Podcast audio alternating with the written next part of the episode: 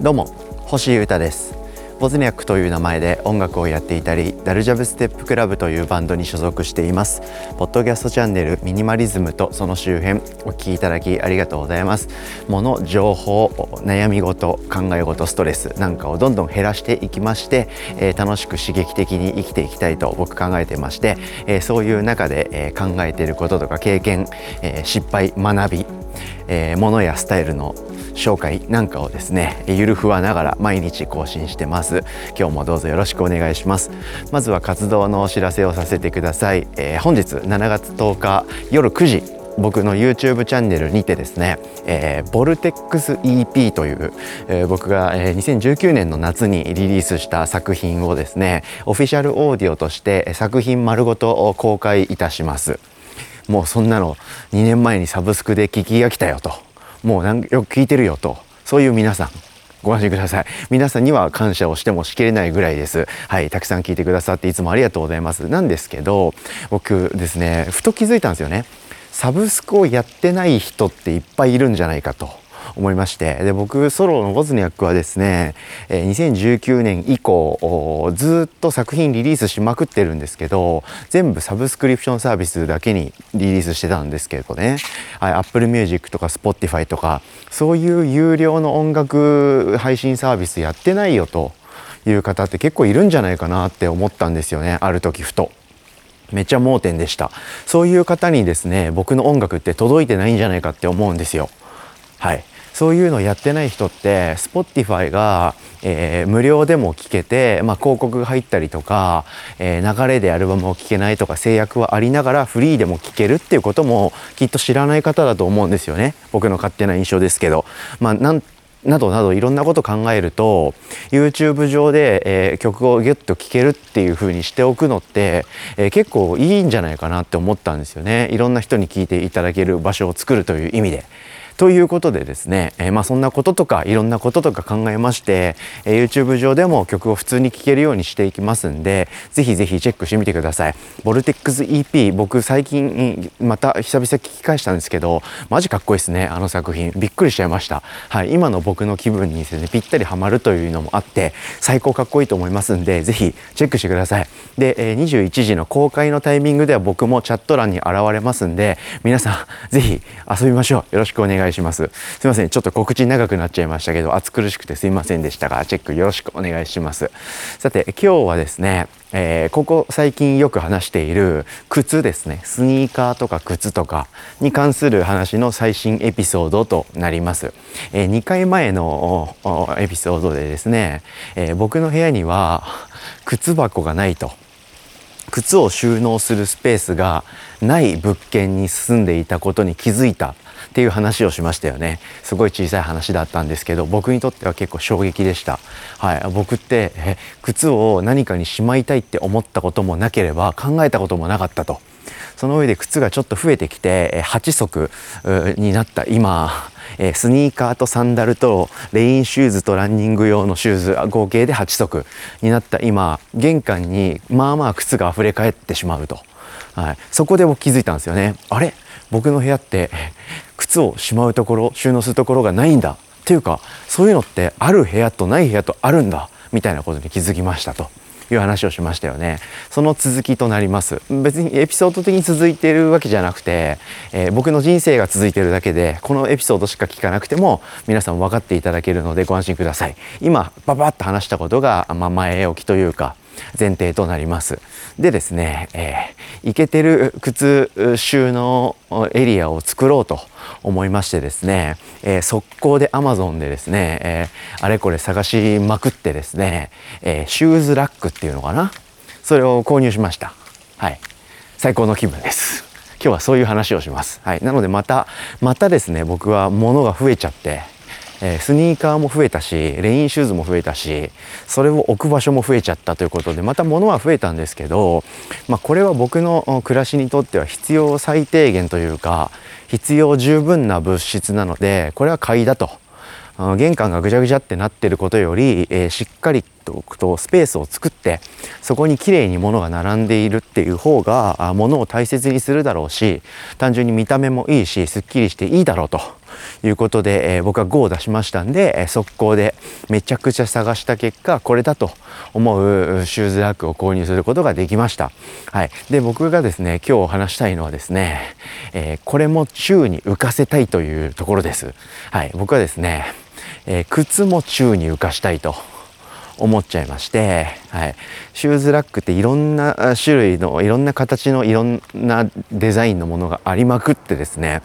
しかもそれのほとんど全部がダサいんですよね。あ僕的には、はい、僕の価値観的にはいけてないシューズラックばっかりだったんですけど最低限というか一番大事にしてたのはですね地面を使わないというか玄関の、まあ、地面分かりますかね？地面っていうの？床っていうの？玄関直というか、はい、そこに、えー、靴をもう置きたくないってことは僕大前提として願ってたんですね。シューズラックっていうその専用のスペースを買う買う購入して導入するぐらいですから床にはもう物を全く置かないぞという強い気持ちでですね少し床から浮いた状態で、え靴やサンダルとかを置けるような状態にしたいなと考えてました。その上で持ってる靴たち、まあ、さっき言ったように8足持っているんですけど、えそれを全てそのラックに収納できるというか収納というかえ配置できるようなものがいいなと。その上で、えインテリア的にダサくないと。いうものを買おうということでそういうふうにちょっとずつですね願わくばが増えていったおかげもありあとシューズラックというですね市場シーン、うん、そのシューズラックっていうそのニーズがあんまり多分成熟してないことからですねそんあいっぱい種類はあるんですけどかっこいいのはめっちゃ少ないという。ジレンマに非常に悩まされながらもですねディグリーにディグリーを重ねてですねシューズラックとかで検索しても出てこないんですけど一つのシューズラックの商品を Amazon で見たらその下の方に、えー、こういうのも比較で見られてますよみたいな表示って出てくるんですよね。そういう風なですねディグにディグを重ねて掘り進めていった結果あいけてるのにたどり着くことができました。はい、えー、鉄？ってかステンレスか。のメタルというかそういう銀銀でですねできた素材でできていて、えー、空中にちょっと浮いてる下段がありでそこから靴の高さ分ぐらい開けて、えー、上段もあるというですね、えー、2段積みの、まあ、銀色の枠ですね簡単に言うと。そういうものを買うことができました。はい、で、えー、4足弱。4足置けるか置けないかぐらいの横幅で、えー、高さが靴2つを縦に積んでちょうどぐらいのサイズ感のものなので、えー、非常にまコンパクトで、はい、玄関の景観を乱すこともなく部屋を圧迫する部屋というか、まあ、玄関か。その空間を景色的に圧迫することもなく、えいい感じにですね、銀色で、えまあ、ちょっとなんか喫茶店っぽい感じっていうかあんまりなんか都会的な感じじゃないんですけど僕は部屋は全然新しい部屋じゃなくて割と古いボロいっていうか古いけど手入れが微妙にいい感じされてる、うん、アパートみたいなところに住んでるんで、まあ、そことそんなにこうなんか違和感もなくいい感じにはまりそうだなぐらいのやつを買うことができました。はい、ちょっと前までですね僕はこんなものを買うなんて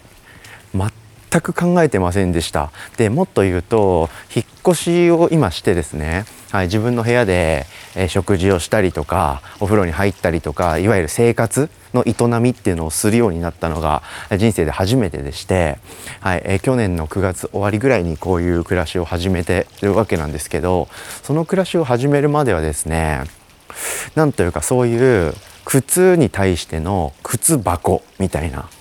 お風呂に対してのお風呂の掃除のグッズとか、はい、そういうものってなんとなくイメージできますでしょうか、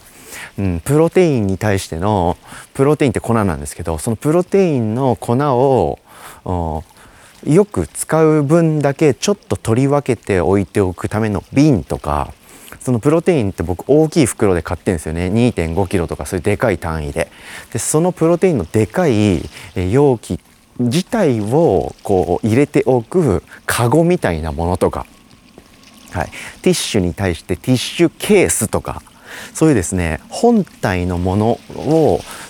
使うか使わないかどれだけ圧縮して抹消するかばっかりをずっと考えて生きていたんですけれどもこうやって生活する上で、まあ、ティッシュがあった方がいいよねとかお風呂は入るし掃除するよねとかっていうふうに普通に暮らしをしていくとその本体ですね、まあ、今回の僕のエピソードで言うと靴っていう本体の周りのアイテムっていうんでしょうかね。そういったものも必要なんだなっていうことを勉強しております。これは移住してですねこういう暮らしをして初めて知った概念ですし発想なので、えー、僕は当初こんなものにお金を使うとかこんな物質を購入するわけないだろうとそんなことするはずないじゃんって思ってたんですけど人間っていうのは価値観はどんどん変わっていくもんで、えー、そういうものが増えてしまうってことはしょうがないけどその上でそれがあった方が結果的に、まあ、収まりが良くて景色が綺麗とか精神的にこうシュッとしていいとかストレスが減るとか考え事が減るとかっていうことにつながるんだなということに気づかされて勉強の毎日という感じです。何て言うんでしょうね丁寧に暮らすじゃないですけどそうやってなんか適当に生きないというか、はい、一つ一つ丁寧に物事に関しても考えて、えー、物質を買うかどうかめっちゃ考えて必要だと思ったらその物質どういうものを買うかもすごいもの選びのために、えー、ネットインターネットの海を駆けずり回りいけてると思ったものに出会ったらそれを速攻で買うと。はい、それでしっかり使っていくというこういう流れがですね僕の中ではすごい新鮮なんですよね。なんで今日はですね今日もかあ日々買い物の小さい報告をこういうふうに10分以上もですね熱苦しく喋ってるわけですけどこれは誇張表現でも何でもなくてこれ全部面白いんですね僕にとっては。はい、まさか僕の人生にシューズラックを買う日が来るなんて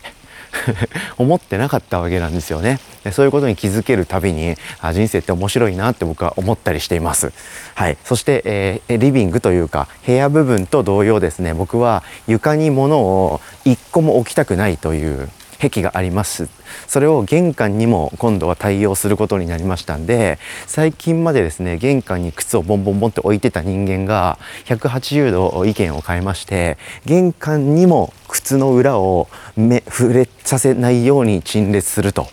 いうことで、え靴さえも宙に浮かしたいという願望が発動しましてそれを秒速で叶えることができました。ということで今日も買い物のレポートだったんですけど意外とそういう考察僕の考えとかはい、この1年の暮らしとか気持ちの変化みたいなことまでちらっと話してみました。ということで今日は、えー、靴そしてシューズラック玄関周りの空中に浮かすっていうことについての話でした。聞いてくれてありがとうございました。以上ミニマリズムとその周辺星優太がお届けしました。それでは今日も皆様元気にいってらっしゃい。バイバーイ。